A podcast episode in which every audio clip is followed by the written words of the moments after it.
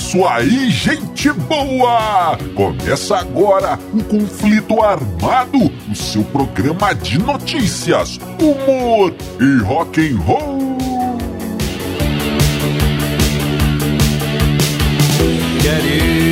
E vamos para as manchetes de hoje.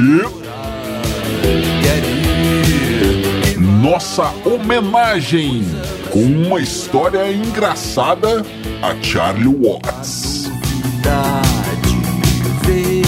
Nirvana entre beijos e fumaça. Roger Daltrey e o microfone voador.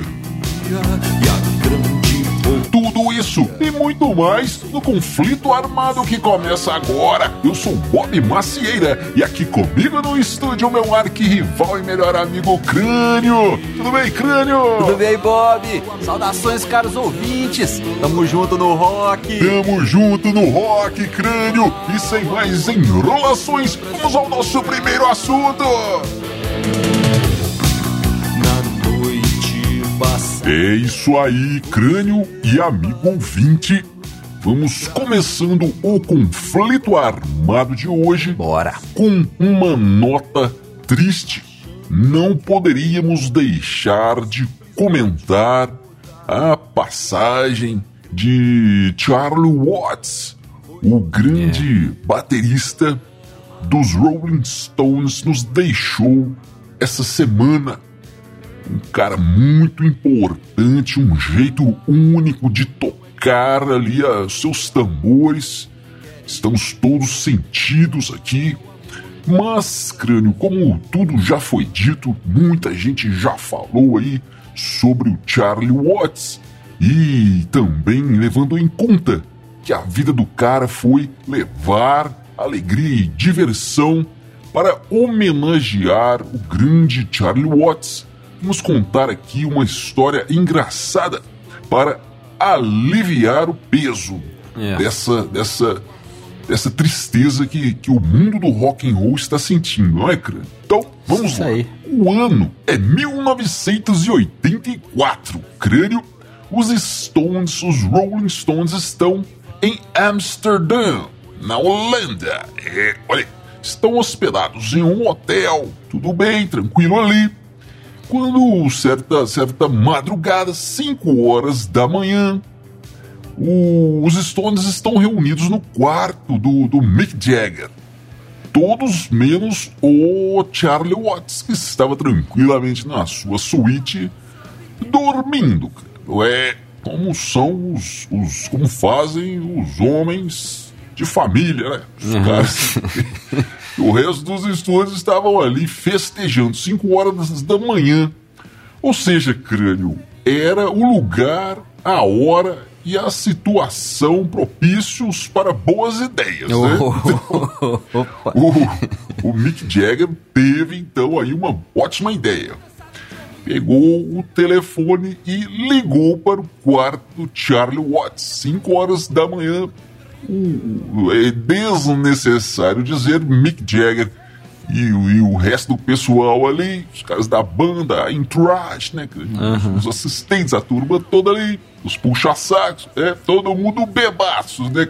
5 horas da manhã toca o telefone no quarto do, do Charlie Watts, ele atende e o Mick Jagger diz: Onde está o meu baterista? Ele está aqui na farra com a gente. Aí o Charlie Watts nem respondeu, cara. Já desligou o telefone, escutou o pessoal rindo lá no fundo, tudo bem.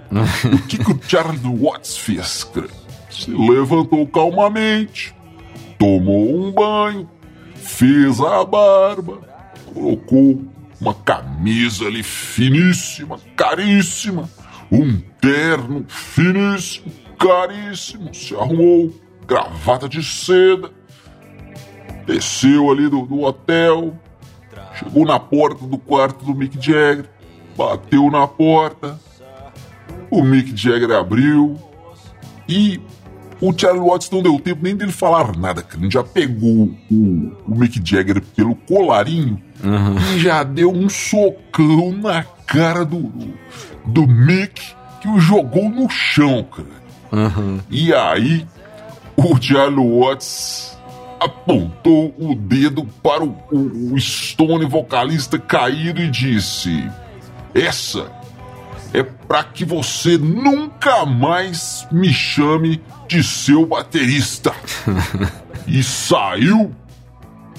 Foi saindo assim, crânio, virou para trás e disse: Você é o meu cantor. E bateu a porta. Que que é isso? o cara tava bravo. Tava. Ô, ô, ô, Bob, eu fico imaginando aqui, cara, é o clima que ficou na festinha do Mick Jagger, né? Sim. Mas ele levantou meio sem graça, assim, e falou: Ô galera, esquenta não, ele tá bêbado, deixa pra lá, vamos continuar. Tá, tudo bem. Continuar a farra, Bob. E o telefone tocou de novo, tocou no quarto do Mick Jagger. Ele atendeu, era o Charlie Watts. O Charlie Watts falou com ele aí, cara, tá acordado? O Mick, todo, ah, a gente tá aqui. Falou, não, pera aí, eu vou descer aí então. Tudo bem.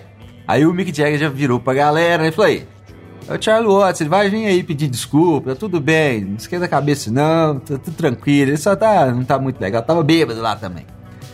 Aí, to, bate na porta, ô Bob, é o Charlie Watts. O Mick Jagger nem teve tempo de falar nada, já tomou outro murrão na cara. Pau! e aí o, o, o Charlie Watts falou, e essa é para você não se esquecer. E foi embora. É, vai mexer com o cara. Acho que depois dessa, o, o Mick Jagger nunca mais fez gracinha com, com o Charlie Watts, né? Sem dúvida. Mas, Bob, então, cara, só para registrar aqui, né? E foi realmente uma, uma grande perda. O, os Stones estão até, estavam até preparando, estão, né? Num, num show novo. O Charlie Watts já não iria tocar, né? Porque ele já, tá, já vinha com os problemas de saúde. É, e ele já até ele mesmo indicou o baterista que queria substituí-lo nesses shows e tal. E, e, vai rolar, os Stones vão, vão tocar. É aquela velha história, né? O show deve continuar. E, mas fica aqui, cara, o nosso muito obrigado ao Charlie Watts por tudo. Descanse em paz, Charlie Watts.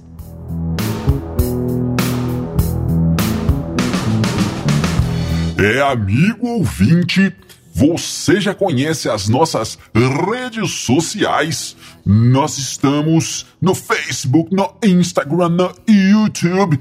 Você procura os Dillions que você nos encontra. Tem muita coisa interessante em cada uma das nossas redes sociais. Segue a gente lá. Crânio, essa história agora é lá de 1993. Nirvana, é, Nirvana iria se apresentar no programa de comédia, né, crânio? É Saturday Night Live. É um programa que reúne sketches ali com o pessoal famoso, fazem um, uns quadros e sempre tem uma atração musical. É. Então, dessa vez aí seria o Nirvana. E quem iria apresentar o, o programa, quem iria apresentar o Nirvana, ser, é o, seria o, o jogador, famoso jogador de basquete da NBA americano, o Charles Barkley. É, o cara já foi da seleção é, americana Inclusive estava no primeiro Dream Team, né, Crânio? Só fera ali, jogou, ficou muito famoso, jogando Phoenix Suns e está aí no hall dos 50 maiores jogadores da NBA. Não é isso, crânio? Não sei. Pois é, eu também não sei nada de basquete, mas está aqui na nossa pauta, então deve ser verdade. É, né? Os estagiários não erram jamais. Uhum. Mas olha aí. então tá, o Charles Barkley, Charles Barkley, é, iria apresentar o Nirvana. Então tá, ele conta, crânio, depois, né, de passado muito tempo, ele contou como é que foi essa aventura aí. ele disse que é, no, nos camarins lá do Saturday Night Live, os camarins são muito próximos um do outro e muito apertados. Então rola ali uma aproximação muito grande entre os, os, os artistas ali dentro do camarim. Uhum. E o Nirvana estava no camarim ao lado. É. E o, o Barclay conta que o, ele tinha uma turma ali, né? Uns amigos que acompanhavam, é, que os puxa-sacos em geral, eles sabem como é que é crânio. Uhum. Então, o, o Charles Barkley deixou a porta do camarim aberta. Até aí tudo bem, crânio. Começou o problema quando o Nirvana abriu a porta do camarim deles pela primeira vez.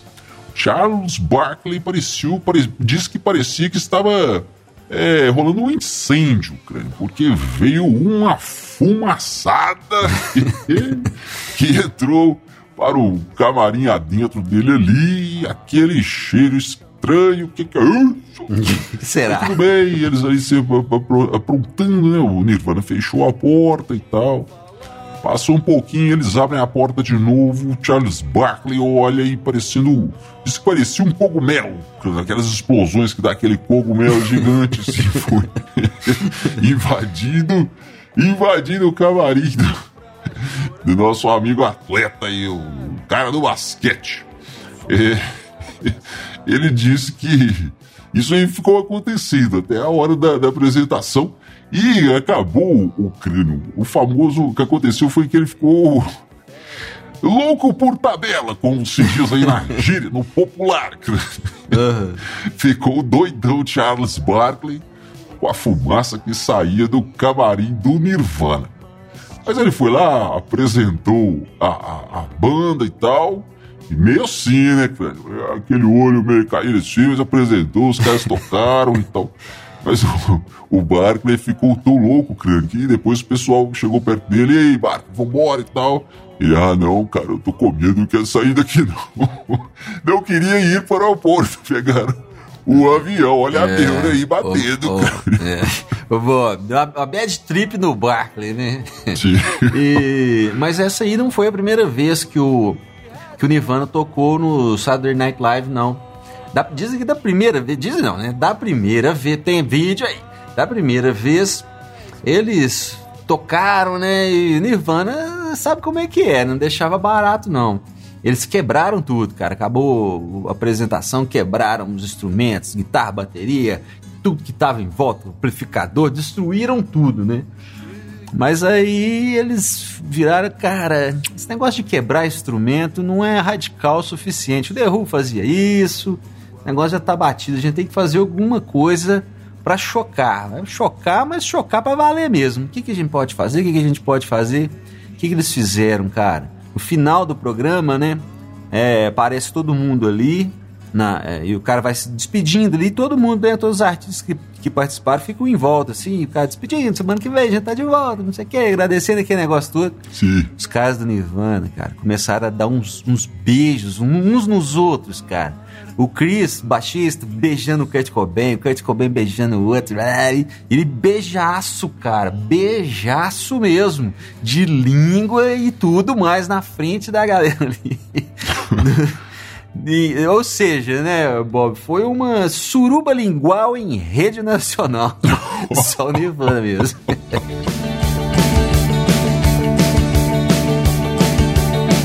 Crânio! Agora vamos contar uma história que envolve o The Who, a grande banda do nosso sócio Moon.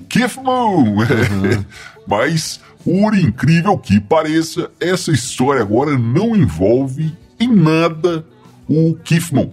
A gente só está falando aqui porque tem que falar em todos os programas, porque ele é o sócio majoritário aqui, né? Tá certo, é chefinho. Mas essa história então começa com o Roger Daltrey, o vocalista do The Who, é, contando o seguinte: é, veja bem, crânio, o, o Roger Daltrey está na banda desde o começo, lá por, por 65 mais ou menos, né? E os caras é, tiveram muito sucesso nos anos 60, nos anos 70, 80 deu uma, recaí, uma caída né, no sucesso, mas é. até hoje ainda lotam estádios pelo mundo inteiro. Agora, é, infelizmente, é. dois já se foram dos membros originais, nosso sócio Keith Moon e o baixista. E mas ficaram o, o Roger Daltrey e o Pete Townshend, vocalista e guitarrista, até hoje fazendo shows aí. Tudo bem. Então o que, que acontece? O, o, Roger Daltrey, como dissemos, é, o, um, é um vocalista, mas não é só um vocalista, crânio. É um verdadeiro frontman. É. E, e, como tudo, o frontman, que é o cara ali que realmente faz o show, ele não apenas canta, né, crânio? Ele dá um show à parte ali e leva realmente as multidões ao delírio. Olha aí. Então, como tudo bom frontman, ele tem os seus truques, tá? criando suas, sua marca registrada, vamos dizer assim. Por exemplo, o Mick Jagger, os Stones, tem aquelas dancinhas dele lá, né. Uhum. O Paul Stanley do Kiss tem o beicinho, né? o beicinho do Paul Stanley. é, vai, vai, o beicinho do Paul Stanley, talvez seja sua marca registrada que mais em crânio? Bruce Dixon com suas corridinhas e seus pulinhos. É. Enfim, crânio, todo frontman tem ali uma coisa que é marca registrada, né? Quando é. você vê até outro fazendo, você fala, opa, isso aí foi, tirou daqui, tirou dali. E o que que é essa marca registrada do, do Roger Daltrey? É a sua famosa rodadinha de microfone. Uhum. É, ele vai rodando segura o microfone pelo cabo, não é? E vai rodando, rodando, rodando. Inclusive, ele não é, não se adapta ao microfone sem fio, justamente por isso aí, né? Hum. Como é que você vai rodar o microfone sem fio? Crânio. Mas então, o que, que acontece? Ele contou numa entrevista recentemente para o, o Brian Johnson, o vocalista do ACDC, entrevistando ele ali no programa que ele tem. E o Roger Daltrey conta que isso aí foi, foi acontecendo. O, o cano, o, o, a girada de microfone duplo carpado Não. foi sendo, foi sendo criada através do, dos anos aí, mas foi é, natural. Certa vez eles estavam tocando e ele deu aquela rodada ali, pegou, ele roda, roda e pega né, com a outra mão. E funcionou. Ele falou: opa, isso aqui é legal, hein, cara. E foi treinando, foi treinando, foi fazendo um show, outro show, até que chegou um ponto, o, o que ele diz que ele consegue tirar o cigarro da boca de uma pessoa a 20 metros de distância com o microfone. Ficou bom no negócio. Uhum. E então o que, que acontece? É, ele, ele conta que certa vez eles estavam tocando no Albert Hall, em Londres e o Chuck Berry iria abrir para eles, né? Mas o Chuck Berry não abre para ninguém, né, cara? Então, o The Who tocando. E o Roger Daltrey diz que ali na plateia tinha uma turma de fãs do, do Chuck Berry. Aqueles caras com jaqueta de couros, aquele cabelo engomado, né, crânio? Anos e 50. esperando ali o, o show do Chuck Berry. O Chuck Berry, os caras foram ficando impacientes e começaram a, a, a tirar coisas do palco. O pessoal bem ali na frente, diz o Daltrey que eram umas 300 pessoas, começaram a tirar coisas no palco, a tirar coisas no palco. De repente, o Roger Daltrey sentiu alguma coisa cortando o olho dele, a pálpebra, pálpebra olha uhum. E ele disse depois que foi ver, era uma moeda. O pessoal afiou, o cara afiou a, os lados da moeda, virou uma, tipo aquelas estrelas de ninja em crânio. Nossa. Olha aí. E atirou no Roger Dalton e cortou o olho dele, descolocou a mão assim, sangue. Mas ele viu quem que era o cara, e marcou o cara ali na frente dele e começou a rodar o microfone. E foi rodando, foi rodando, e, e o arco foi aumentando, aumentando até que ele jogou. E foi bem direto na cara do sujeito, como um soco no nariz. Olha aí, é um perigo, hein? É um perigo a rodada do duplo carpado do, do microfone do Roger Dalton. Cuidado, caro ouvinte, não provoque ou você pode tomar uma microfonada no show do The o Bob, e ele fala que foi a única vez que ele usou essa, essa arma aí contra alguém, né? Sim. Não sei, cara, mas tem uma história. Porque ele e o, e o, e o, e o Pete já tretaram várias vezes, né? E eles não são muito amigos, não. E teve uma vez que, o, que eles estavam. Isso foi em 73. Eles estavam gravando um vídeo promocional para um disco. E o Roger Dalton reclamou muito ali, que não queria fazer aquilo. E o Pete já bebaço, né, pra variar. É, encarou o cara, você tem que fazer sim, cara, você vai fazer tudo que a gravadora mandar e não sei o que, foi pra cima dele. E o Roger Dalton falou, pô, o que, que, é isso que esse, cara, que esse cara tá achando que tá acontecendo? E os dois se estranharam ali. E o Pete Townshend, muito doido, pegou uma guitarra e, te, e deu uma guitarrada no, no, no, Roger Daltrey, mas errou. Pegou meio de raspão assim. Naquilo o Daltrey já virou, cara. E já emendou um murrão no queixo do, do Pete, do Pete Townshend. O cara pagou na hora, caiu de, de costas e bateu a cabeça no palco. O Roger Daltrey conta que achou que tinha matado o cara, né? Mas ele se recuperou e tudo, mas ficou uma cicatriz e até hoje o Pitauchen reclama, mostra a cicatriz aqui, cara, o que, que você fez comigo. Mas o, o saiu barato, viu? É só um tombinho. Se fosse uma microfonada, tinha sido pior, porque vinha com tombo também. é isso aí, amigo ouvinte. Você fica agora com Crânio e os Elétricos e a música O Senhor das Moscas. Nos vemos no próximo conflito armado. Valeu, valeu, valeu!